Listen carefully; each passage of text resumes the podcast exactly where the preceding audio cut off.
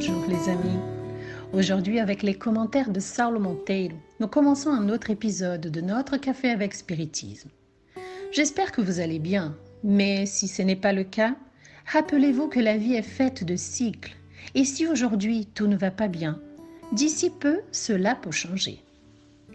Aujourd'hui nous allons faire un grand saut, un de ceux qui aident à rafraîchir l'âme tout en réchauffant le raisonnement nous arrivons au premier chapitre du livre La Grande Énigme, dans lequel nous resterons pendant un moment accompagnés de la lucidité de la poésie de Léon Denis, qui pour commencer nous questionne comme ceci. Y a-t-il un but? Y a-t-il une loi dans l'univers?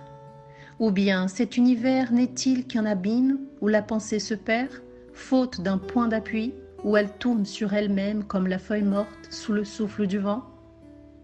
Y a-t-il une force, une espérance, une certitude qui puisse nous élever au-dessus de nous-mêmes vers un but supérieur, vers un principe, un être qui s'identifie le bien, la vérité, la sagesse?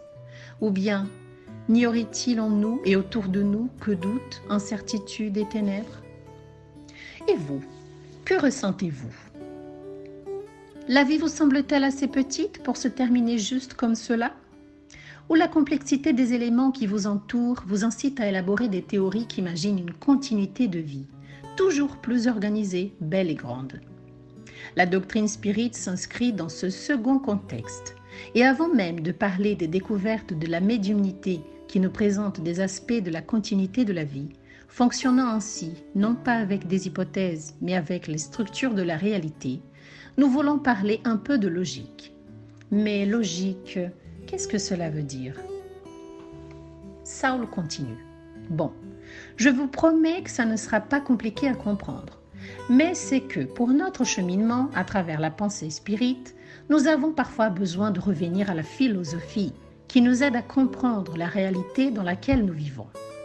Les professeurs Japiassou et Marcondes dans le dictionnaire basique de la philosophie édité au Brésil par Georges Zahar éditeur, explique qu'actuellement la logique est vue surtout comme la science des langages formels. C'est-à-dire qu'elle nous aide avec des catégories et des principes que nous pouvons utiliser pour la construction des systèmes de compréhension, pour fonctionner avec ces systèmes et pour étayer leur validité. C'est donc un exercice de logique de penser si l'horloge existe, quelqu'un l'a faite. L'existence d'une structure réelle appelée horloge appelle une explication de notre pensée. Elle ne peut pas être le résultat du hasard puisqu'elle exprime la continuité, révélant ainsi une intelligence derrière le mouvement qu'elle accomplit.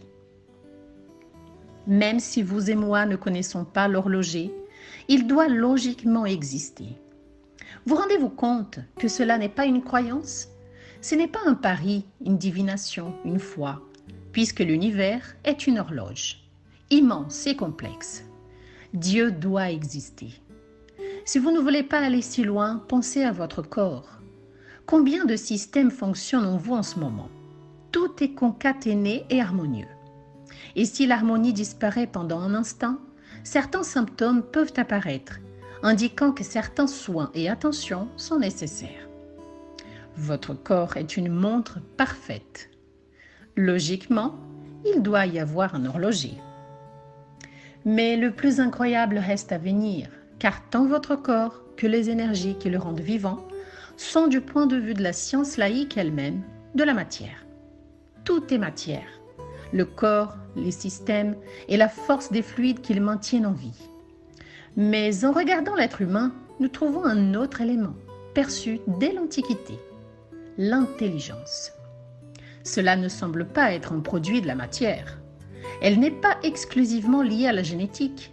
Elle varie à l'infini et se présente puissante là où on on attend le moins. Si l'organisation de la matière nécessite déjà l'existence de l'horloger, que dire de l'intelligence qui échappe totalement à notre contrôle? Qu'en dire? Léon Denis dit Si l'intelligence est en l'homme, elle doit se retrouver dans cet univers dont il fait partie intégrante. Ce qui existe dans la partie doit se retrouver dans le tout. La matière n'est que le vêtement, la forme sensible et changeante, revêtue par la vie. Un cadavre ne pense ni ne se meut. La force est un simple agent appelé à entretenir les fonctions vitales. C'est donc l'intelligence qui gouverne les mondes et régit l'univers. Cette intelligence se manifeste par des lois, lois sages et profondes, ordonnatrices et conservatrices de l'univers. Toutes les recherches, tous les travaux de la science contemporaine concourent à démontrer l'action des lois naturelles, qu'une loi suprême relie, embrasse, pour constituer l'universelle harmonie. Par cette loi, une intelligence souveraine se révèle comme la raison consciente, unité universelle, où convergent, se relient et se fondent tous les rapports, où tous les êtres viennent puiser la force, la lumière et la vie. Être absolu et parfait, fondement immuable et source éternelle de toute science, de toute vérité, de toute sagesse, de tout amour. Je vous salue fraternellement et je vous dis à bientôt jusqu'au prochain podcast Café avec Spiritisme.